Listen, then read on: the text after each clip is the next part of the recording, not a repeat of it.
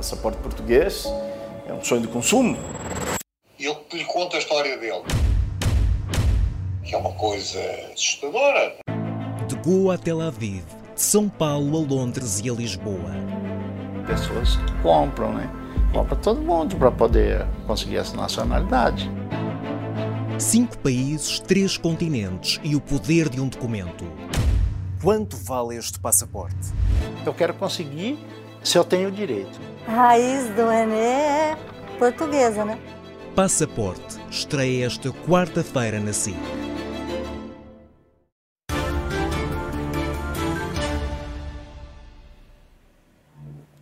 Boa noite e bem-vindos às causas. José Miguel Judice. Boa noite. Muito boa noite. Ora, numa altura em que o país eh, se prepara para ir de novo a eleições, para escolher um novo governo, José Miguel Judice propõe-se hoje nas causas a percorrer, chamemos-lhe, uma espécie de memory lane, os, os caminhos da memória de outras eleições, tanto legislativas como presidenciais, e que podem ajudar a compreender aquilo que estamos a viver hoje. Exatamente, é cavar na minha memória.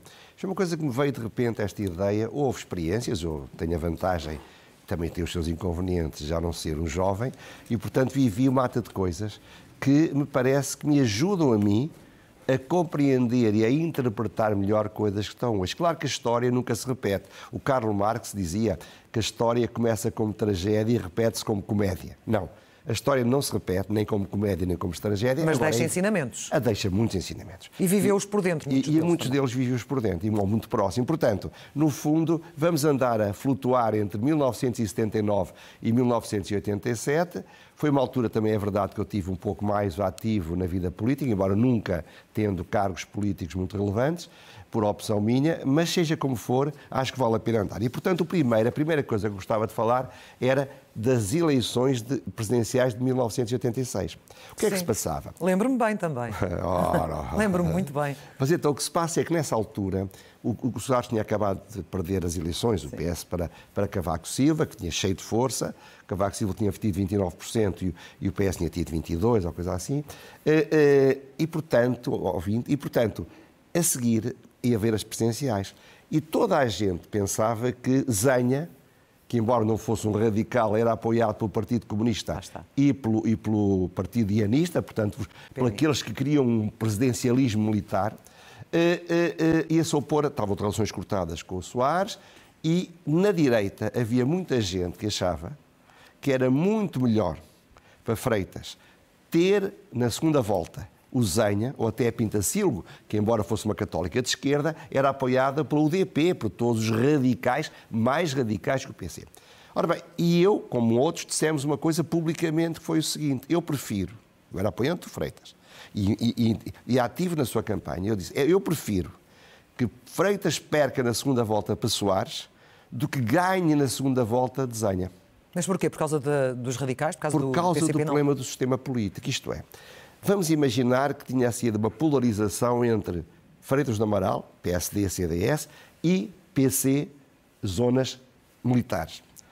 Isso ia marcar a política para o futuro. O PS ia entrar numa crise que podia levar, não digo à sua inviabilização, mas à sua destruição por dentro. Não se esqueça que parte substancial do PS estava em revolta aberta contra o Mário Soares. O Guterres era um caso exemplar, o Guterres não apoiou o Zenha, mas a mulher dele apoiou, porque eram amicíssimos. Portanto, Portanto, era um, era um partido dividido. Exatamente. E, portanto, e o que me parecia a mim, como português, como cidadão, era importante que o- a, a bipolarização que ia seguir-se fosse entre dois partidos moderados. Certo. E, portanto, estando o PS um pouco fragilizado, era preciso ajudá-lo e não dar com a macete. Claro que eu fui muito mal interpretado, as coisas mais simpáticas que me chamaram foi quinta coluna do suarismo, traidor, porque as eleições são radicalizadas. Ora bem, o que eu acho que é importante aqui, e eu gostaria de aproveitar este momento para pedir uma desculpa ao, ao João Soares e à Isabel Soares, os filhos de Mário Soares, e ao Pedro Nuno Santos, porque por lapso, ah, na semana passada, disse que eles apoiavam o Zé Luís Carneiro. Não é verdade? Sim, pois. Apoiam Pedro Nuno Santos. Todos nós cometemos erros, só, só é errado é não, não, não os inventar. Mas voltemos ao nosso tema.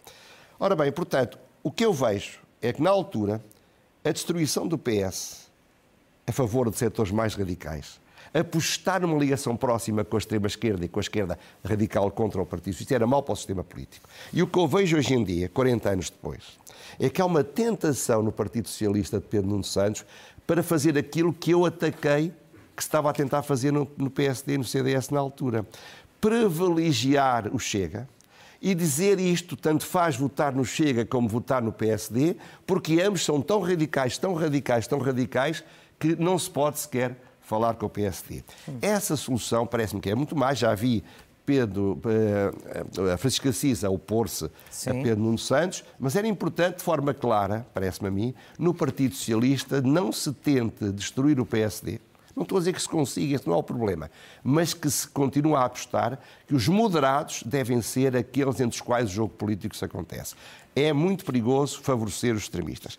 Mas depois, isto não é o único exemplo que eu queria contar. Mas antes de avançar, está a falar de moderados, mas na altura eu lembro-me que, na altura, Freitas do Amaral era visto por uma, por uma parte do país como uh, um perigoso fascista. Exatamente. Os zonas do Partido Comunista e a de extrema-esquerda, os cartazes, aliás, a efêmera tem muitos cartazes desses, eh, era, havia, havia, havia cartazes em que estava eh, as bolas, do, do, do, digamos, a bola central do CDS, as setas do, do, PSD e por cima o símbolo nazi. Portanto, no tempo da AD, 79, já lá iremos, para o PC, extrema-esquerda, e para alguns setores do PS à esquerda, o, o era nazi, o Freitas do Mal era nazi. É, portanto, há exageros que não se devem cometer. Mas seja como for, voltamos a 87 agora. 87 porque foi o governo minoritário de Cavaco Silva que uh, caiu, não é? Em não, 87, 87 fomos de novo a eleições e, e, e, foi aí que ele conquistou a primeira maioria absoluta. Exatamente. Ele, ele conquistou a maioria absoluta nessa altura, com 50,2%, e reduziu o CDS e o PRD. O PRD tinha tido 18% em, em, em 1985,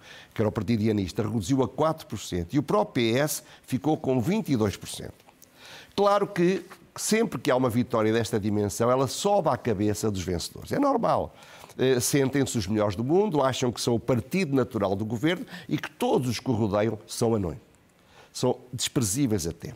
Ora bem, e eu nessa altura, no primeiro reunião do Conselho Nacional do PSD, foi talvez das últimas a que eu fui, pois afastei-me da vida política, eh, eu tive cuidado de dizer, dentro do partido, que não me congratulava muito com a maioria absoluta.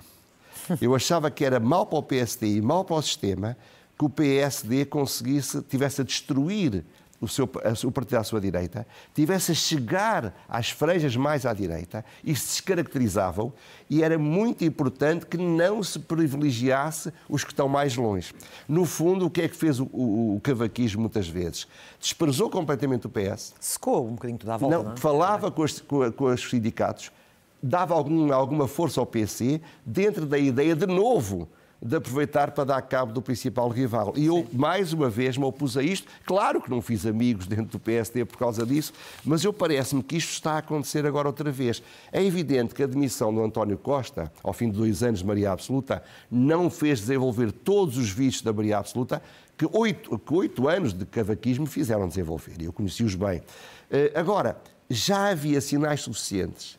E a ideia de tentar agora, que é um bocadinho a ideia que vai estar subjacente à estratégia do Pedro Nuno Santos, porque ele não pode confessar que, vai, que quer a geringonça. Então ele vai tentar dar a ideia que quer uma maioria absoluta e vai tentar governar, vai tentar, peço desculpa, apresentar-se como alguém que luta por essa maioria absoluta. Mas ele, o que ele já disse é que não quer queimar as pontes. Exatamente. Essas pontes de contacto. Percebemos todo não, o que, é que ele quer dizer. Mas não devia queimá-las em relação a ninguém. Era mais inteligente. Mas pronto, o que eu acho é que a tentativa é a mesma coisa. A tentativa de privilegiar o Chega como o adversário foi exatamente aquilo que o cavaquismo fez, tentando privilegiar as forças mais à esquerda para, com isso, arrasar o PS. Em vez de perceber que para o sistema político era muito mau um Partido Socialista demasiado fraco. E eu, nessa altura, eh, tive a ocasião de várias vezes dizer isso, não porque fosse socialista, não porque quisesse ser socialista, não porque socialista fosse poderoso, mas pelo contrário.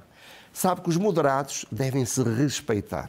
Porque se eles atacam os moderados, os outros moderados, como atacam os radicais, estão a dizer tanto faz votar no Chega como votar no PSD, tanto faz votar na altura, em 85, votar no Partido Comunista era, havia uma linha vermelha nos socialistas. Sim. Tanto faz votar no PS como votar no Partido Comunista. Não era, na altura, uma boa ideia. É a mesma coisa. Mas, como é que, mas há aí um grande dilema para os chamados partidos moderados, no caso PS e PSD como é que se diferenciam? Olha, diferencia... Para, para que o- para- para que os eleitores não olhem e digam é um, é o outro. Obviamente há esta alternância, mas no fundo vai dar tudo ao Como mesmo. dizem os franceses, blanc bonnet, bonnet blanc. Exato. Mas porquê é que eu digo que, isso- que essa, esta ideia que eu critico é a forma de eles não se diferenciarem? Porque eu acho que eles devem diferenciar e têm todas as razões para diferenciar-se. Mas como eles não querem apresentar-se aos eleitorados mostrando aquilo que é específico deles, as propostas, eles preferem entrar no insulto, na- no, considerar que o outro é infrequentável, em vez de mostrarem o que é que distingue os moderados uns dos outros. A ideia que dá é que eles são exatamente iguais e só se podem distinguir com estes disparates de chamar fascista a Sá Carneiro. Mas atenção, se eles não, não optassem por essa estratégia, poderiam apresentar-se, nós somos ambos moderados, o meu diálogo será com o PS, o meu diálogo será com o PSD, mas atenção, as minhas propostas são estas e as propostas deles são aquelas. Repare que não vê falar em propostas. Não é assim tanto. Ora, falou de Sá Carneiro. Voltemos então, recuemos a 79, um 79. período ainda instável. É muito engraçado isso também. O Sá Carneiro queria, obviamente, ganhar e queria mudar o destino do país. Queria alterar uma lógica que parecia evidente de que o Partido Socialista seria o partido natural do governo. Não seria. Ninguém achava em 79 que houvesse a mais pequena hipótese do PSD ser líder de um governo. Então Sá Carneiro optou por uma estratégia de enfrentar claramente a esquerda, daí perdeu metade do seu grupo parlamentar e depois, para as eleições, diz eu quero fazer uma coligação eleitoral com o CDS com- com- e com o Partido Popular Monárquico e depois estendeu aos chamados reformadores. Já falámos disso e voltaremos a falar. Ora bem, o PSD começou por destruir essa tese. O Carneiro levou isso ao Conselho Nacional, eu na altura não era filiado, e perdeu, foi derrotado. Porquê? Porque dentro do próprio PSD, estamos em 79, havia gente que achava que o CDS era criptofascista. Também. Era uma pequena minoria, mas faziam muito ruído. Ou seja, o próprio PSD, numa fase inicial, bloqueou a AD, Ora bem, e o que, é, chamada o que é que fez o Sá Carneiro?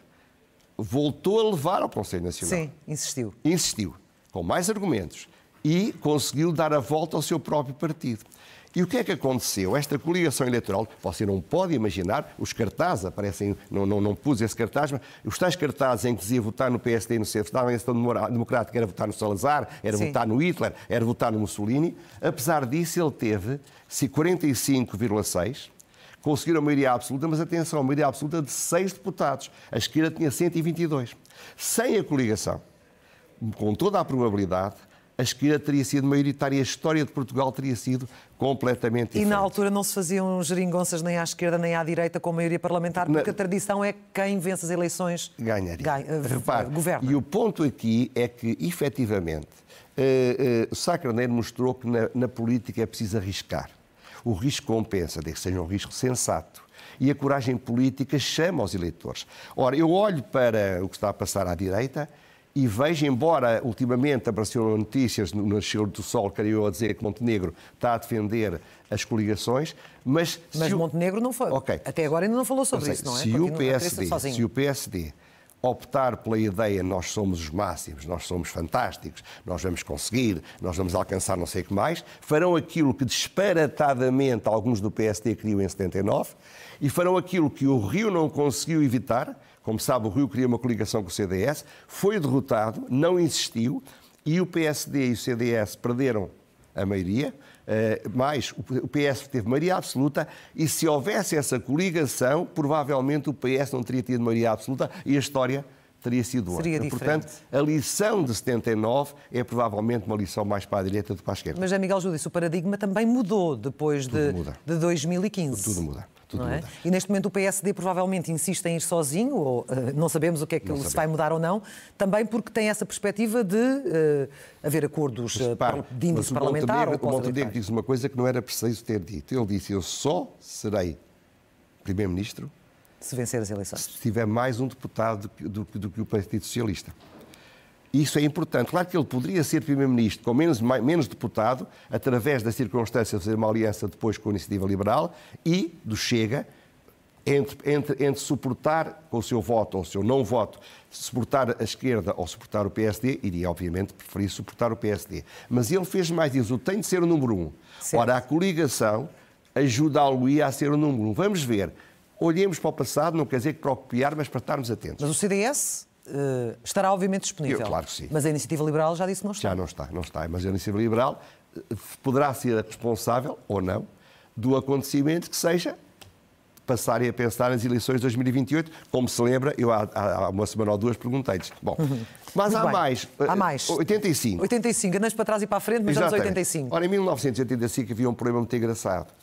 Eh, O Almeida Santos queria ganhar as eleições como líder do PS, contra o PSD, que vinha fresquinho com o novo líder, que era o, era o, o Cavaco Silva. Cavaco Silva. Mas ele não podia dizer eu vou-me coligar com o PC. Na altura o DP tinha um deputado ou dois.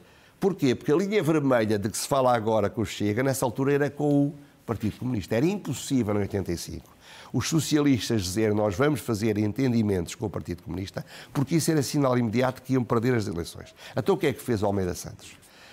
Definiu uma estratégia de grande risco. Disse, pediu aos portugueses nos cartazes quero 44%. Porquê 44%? Para ter a maioria absoluta. Certo. Ora bem, não teve a maioria absoluta, não teve 44%, teve 20%. E o Partido Dianista teve 18,9%. Repare, teria sido muito mais inteligente ele ter dito quer fazer uma aliança com o Partido Dianista e com isto tentar ganhar a maioria absoluta do que fazer campanha contra o Partido Dianista e contra o, o, o, o, PSD. O que é que isto quer dizer? É que Pedro Santos tem hoje em dia um dilema semelhante. Isto é, ele não pode dizer de forma clara eu quero fazer uma aliança com, com o PC e com o Bloco de Esquerda. É evidente que é o que ele quer. Mas politicamente, e não é por acaso que uma parte substancial do Partido Socialista vai apoiar o Carneiro, sobretudo um apoio contra o Pedro Nuno Santos e contra essa estratégia. Ora bem, ele não pode dizer isso, então ele vai insistir numa estratégia que é um pouco irrealista, de dizer que vai ter mais do que pode ter, quando de facto a sua vitória só será possível se ele assumir claramente que tanto faz, embora prefira que vota nele, tanto faz votar nele como votar no, no Bloco de Esquerda como no, no Partido Comunista, porque no fim do dia vão se organizar conjuntamente. Conjuntamente. É, uma- é uma lição. Conviria que o PS estudasse as eleições de 85, não para copiar, mas para ver o que é que é de lição e o que é que não é de lição. E uma das lições também, eu acho que nasceu dessa altura, é que as maiorias absolutas não se pedem, porque de facto depois o resultado É evidente. é, é terrível, É- é- como foi razão. nessa altura. E, e Pedro Nuno Santos, eh, como disse, acabará por se, ou seja, este acabará ou não por se moderar, eh, porque estes sinais de, dos apoios de Francisco Assis e também de Álvaro Beleza têm que significar parece- alguma parece coisa ou não? Sérgio Sousa Pinto. Ora bem, os spin-dotters do PS, que são notabilissimamente competentes, estão a lançar uma estratégia que é muito inteligente. Quer dizer duas coisas. Primeiro, todos os radicais, quando se aproximam do, do poder, tornam-se centristas. Segundo, os moderados, os líderes da direita do PS, ao apoiarem o Pedro Nuno Santos, estão a dar uma calção, estão a dar uma garantia. Tenham, estejam tranquilos, porque nós somos os garantes de que ele já não é radical. Que ele não Bom, é, ok. É uma estratégia inteligente, eu não estou a dizer que isto não possa acontecer, as coisas são como são. Agora, o ponto aqui é que eu não tenho dúvidas nenhumas que é verdade que os radicais ou se moderam ou nunca têm futuro. Por isso é que eu digo que haverá um dia em que o Chega vai se tornar moderado.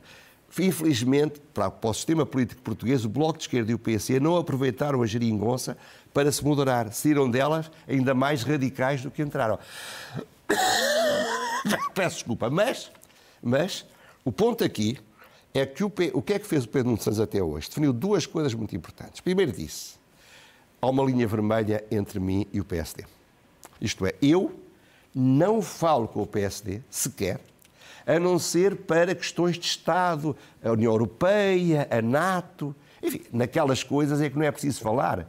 Estão de acordo, como é evidente. O PSD para, para o Pedro Nuno Santos é infrequentável. Ele não disse isto há 10 anos, ele não disse há dois anos, ele diz isto agora. Quando os seus tais que dão a garantia calçam, dizem rigorosamente o contrário. É preciso ao Partido Socialista dialogar à direita e dialogar à esquerda, como é normal num partido que será minoritário. Segunda coisa, ele deu a imagem claríssima que a geringonça para ele não é uma estratégia, uma tática, peço desculpa, um sinal de oportunismo ou uma inevitabilidade. O António Costa nunca foi pessoa para acreditar na geringonça. O que ele achou pragmaticamente é que tinha de fazer aquilo para evitar que o Passos Coelho continuasse como Primeiro-Ministro. E, portanto, sem ilusões, e, e- e fez o que o que Mitterrand fez quando se aliou ao Partido Comunista. São pessoas que queriam destruir o Partido Comunista e perceberam se nós dermos um abraço de urso, vamos destruí-lo. O que o, o que António Tosta queria era captar os votos do PC e do Bloco de Esquerda, dizendo aos eleitores: estão a ver, podem votar em nós à vontade Sim. e matá-los. O Pedro Nuno Santos não, o Pedro Nuno Santos acredita naquilo. O Pedro Nuno Santos não veio fazer meia-culpa, veio dizer o contrário. O melhor tempo da minha vida foi a geringonça. Portanto, ele quer apostar na geringonça como estratégia política. Ora bem, isto não é uma evolução para o centro. Mas ele também foi um dos responsáveis por ela, foi um dos que mais trabalhou nos bastidores. Mas, está bem, mas ele ela. não tirou as lições do seu próprio fracasso. Ora bem, por isso é que eu digo, ele quer, eu acho que ele quer sair do Mas fracasso porquê? Porque a geringonça ou, ou essa coligação pós de, de, de base parlamentar hum, continua a defender que foi bom para o país. Na altura, pelo menos, deu essa Mas, estabilidade. claro, ele pode defender isso. Fracasso em que termos? Todo- Fracasso para o PC Tem- e para, e para Não, o Bloco ou fracasso para o próprio PS? fracasso porque essa, essa, essa, essa, a geringonça não conseguiu, para além de, de conseguir recuperar algumas coisas que para o PC e para o Bloco de Esquerda eram muito importantes, que tinham acabado com a Sim. Troika, para, para além de dar ao PS a possibilidade de não ter greves na rua, para além de dar ao PS a possibilidade de, de respeitar as regras da União Europeia, porque o Bloco de Esquerda e o PC não podiam opor-se a elas, o que não é coisa pouca, não tinha estrutura política, ideológica e estratégica para fazer um conjunto de mudanças que o país precisava. E que grande parte do Partido Socialista acha manifestamente necessário. Reparem, eu não estou a dizer. Mas é- talvez Pedro Nuno Santos não concorde com Ora isso, bem, não é? portanto, o que eu estou a dizer, ele tem todo o direito de ser assim, mas ele, ele, ele quer sair do radicalismo. Mas o radicalismo é que ainda não saiu dele. É como Ventura. Há de chegar um dia em que o Ventura quer sair do radicalismo. Mas por enquanto ele não quer. Mas se agora quisesse, ele não estava preparado para isso. E de dentro dele saía sempre a verdade dele, que é o radicalismo.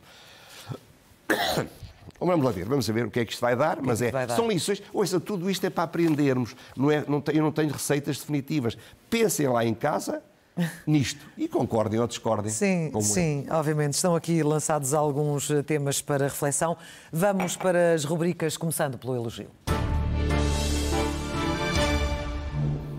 O elogio ao ao Luís Montenegro por duas coisas. Por um lado, porque a sua intervenção inicial no Congresso foi uma excelente peça de oratória e de estratégia política, muito melhor do que eu alguma vez lhe vi, e também por aparentemente sugerir que quer fazer uma solução mais próxima possível de 79. Não sabemos se vai ser assim. O elogio nessa parte pode ser ou não merecido. Muito bem. E a seguir, ler é o melhor remédio. Ora bem, o 25 de novembro foi a última grande confrontação antes da normalização democrática entre todos os setores defensores da democracia demoliberal e a extrema-esquerda e os militares radicalizados, o próprio PC, como sabe, o PC estava na conspiração e saiu, E saiu. nas vésperas. Há quem diga que foi ordens de- de- do Kremlin, do- da União Soviética, há quem diga que foi o Costa Gomes que negociou e o Mel Antunes, há quem diga que eles perceberam que iam perder para a extrema-esquerda, as razões não sei. Mas pronto, essa grande confrontação e a história da luta contra o gonçalvismo e a história da luta contra essa tendência radical está pouco feita. Ah, eu vou sugerir dois livros para serem lidos que são, contam a história do ponto de vista dos que lutaram. Um chama-se Abril em Novembro, as verdadeiras razões do 25 de Abril, do 11 de Março e do 25 de Novembro. Contados por quem as viveu. É do Dr. Rui Salvada, que era um militar comando, depois foi deputado do PSD e quando eu fui presidente da Distrital era um dos meus vice-presidentes. Já não falava com ele desde essa altura. Bom. Segundo lugar, é o relato co- com as pessoas a falarem, os intervenientes. É um livro muito interessante. O outro é um livro mais pequenino, que se chama O Grupo dos 80, A Resistência na Armada ao Desvio Totalitário. É uma obra coletiva de dezenas e dezenas de oficiais da Armada. A Armada era muito pró-comunista. Mas havia uma organização que eu próprio desconhecia, desses militares que estavam permanentemente em contacto com o grupo dos nove e com os setores que estavam-se a opor a essa radicalização e que agora, numa apresentação feita pelo José Ribeiro e Castro, eh, contaram ao país, num pequeno opusco muito interessante, a sua história. Vamos continuar a falar de livros sobre esse período de um ano e meio que está muito mal contado, entre o 25 de abril de 74 e o 25 de novembro de 75. E que tanta polémica e debates continua Ainda vão dar, claro. a, a- a gerar. Agora, a pergunta sem resposta. Ora bem, quando se viola o segredo de justiça e o segredo de investigação na fase do inquérito, só há uma origem para essa violação. Claro. É Quem está a fazer o inquérito. Claro. Mais ninguém conhece aquilo. Depois disso, podem haver vários, várias origens. E então os jornalistas, com muita cautela, como não podem revelar a fonte, dizem deontologicamente é correto de onde é que aquilo vem. Mas dizem uma coisa que é completamente errada. Dizem fontes judiciais. E não é? Por pura ignorância e incompetência, nem toda a gente sei, também há muitas coisas que não sei. Ora bem, é que as fontes judiciais são os juízes. O Ministério Público não faz parte do judicial. O Ministério Público é autónomo do judicial. Portanto, quando dizem que as fontes são judiciais, estão a dizer aos portugueses que foram os juízes que falaram. Hum, e não foram. não foram. O que eles querem dizer é que foram os procuradores ou a Polícia Judiciária. Portanto, a pergunta é muito simples podem passar a ter um bocadinho mais cuidado quando citam as fontes. Então, como é que sugeriria que, que se dissesse? Pois é, é, que é a dificuldade, porque eles não querem dizer fontes da Judiciária ou fontes do Ministério Público, porque umas vezes são de um lado, outras vezes são e do outro. E não se consegue resumir Inventem isso qualquer numa coisa. palavra. Agora, não usem, é, imagine que queriam dizer que não queriam dizer que fosse eu. Fontes ligadas Fonte ao é, processo. Ligados à Clara. Na Clara eu ficava um pouco contente, tinha a ver com isso. Fontes ligadas ao processo. Inventem qualquer coisa. Mas menos judiciais. Menos, os, os juízes não merecem. Judiciais. E a fechar, a loucura mansa. Ora bem, eh, o, o, o, o, tema de 25 de Abril é considerado tóxico hoje em dia, é curioso. Novembro. 25 de novembro, peço desculpa. Eh, porque os, os tipos que fizeram, que estavam do outro lado da barricada, os que perderam, com exceção honrosa do Major Tomé, que deu uma entrevista a dizer claramente que, que, que, foi, o 25 de novembro começou a ser feito no dia 26 de abril para acabar com as conquistas da Revolução e que, portanto, continuou com o seu radicalismo à flor da pele. Os outros querem que se esquecem. Grande parte dos dirigentes do PS estavam desse lado, muitos, estou a falar, por exemplo, do, do, olha, do Ferro Rodrigues, o Santos Silva, estavam do outro lado da barricada. Penso eu, posso estar enganado, mas é o que eu ouço dizer. Portanto, o PC também recuou, mas também não quer que se fale muito do 25 de novembro. Tudo isso é compreensível. O que eu não compreendo, se acham que é uma loucura, é que o Partido Socialista e os militares moderados, que foram o essencial da luta pelo 25 de novembro. Foram os grandes vencedores do 25 de novembro, que permitiram que depois o PSD fosse o líder político, derrotando, derrotando o PC, que nas eleições de 76 baixou substancialmente o seu voto. Que, que tenham cortem uma fatia essencial da sua história por puro oportunismo político atual. Porque eles podem dizer o PC mudou e agora nós achamos o PC maravilhoso, o Bloco de Esquerda mudou, já não tem nada a ver com aquilo. Agora, terem vergonha de fazer aquilo que foi um ponto essencial da sua história. O Carlos César, ainda em 2016, dizia exatamente o contrário do que diz agora o Partido Socialista. Acho que é uma loucura do Partido Socialista, é lá com eles. Mas não podem é considerar que defender ou justificar o 25 de Abril seja querer voltar ao Estado fascista ou querer destruir o 25 de Abril, porque é um disparate sem nome. É? O de novembro é, é incómodo e uh, ainda mal resolvido, eventualmente. É Se calhar nunca estará. Não estava bem resolvido, depois passou a ser mal resolvido a da altura. Ainda haverá divisões e incómodos. José Miguel Judice, muito obrigado. Muito obrigado, até para a semana. Boa noite. As causas regressam na próxima terça-feira. Passaporte português é um sonho de consumo. E eu lhe conto a história dele que é uma coisa assustadora. De Goa a Tel Aviv, de São Paulo a Londres e a Lisboa. Pessoas que compram, né? Compra todo mundo para poder conseguir essa nacionalidade. Cinco países, três continentes e o poder de um documento. Quanto vale este passaporte? Eu quero conseguir se eu tenho direito. A raiz do Enem é portuguesa, né? Passaporte estreia esta quarta-feira na SIC.